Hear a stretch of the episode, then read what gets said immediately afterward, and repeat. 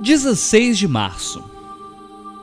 Outra história que foi capaz de eliminar meus medos irracionais é a história do anel. Bem, conta a história que um sábio ajudou um jovem a se tornar líder de um reino.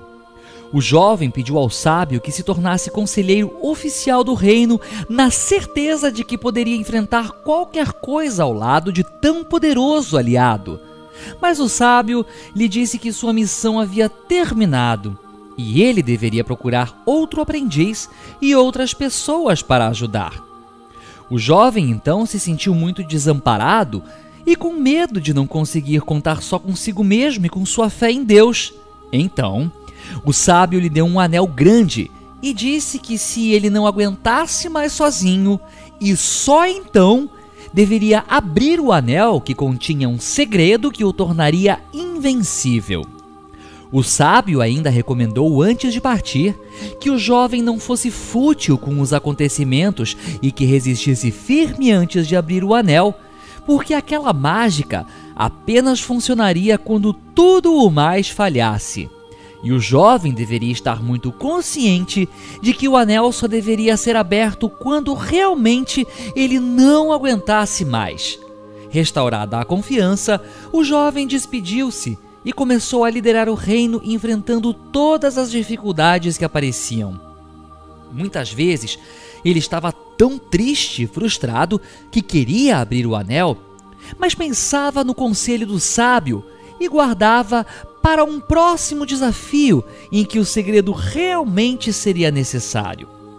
Muitos anos se passaram com épocas boas e ruins, até o dia em que tudo parecia perfeito no reino.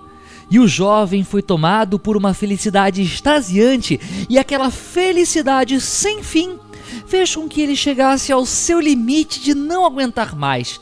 Então abriu o anel. Nele estava escrito: Isso também vai passar. Em nosso programa de 12 passos, adotamos esse lema que nos ajuda tanto em tempos ruins quanto em tempos bons.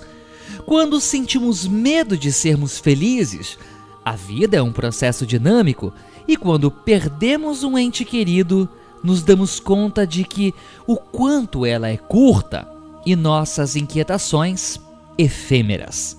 Assim nos concentramos no hoje e tudo o que ao hoje pertence. Se temos problemas, eles desaparecerão.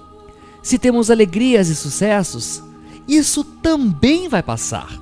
O equilíbrio do progresso espiritual é o que permanecerá.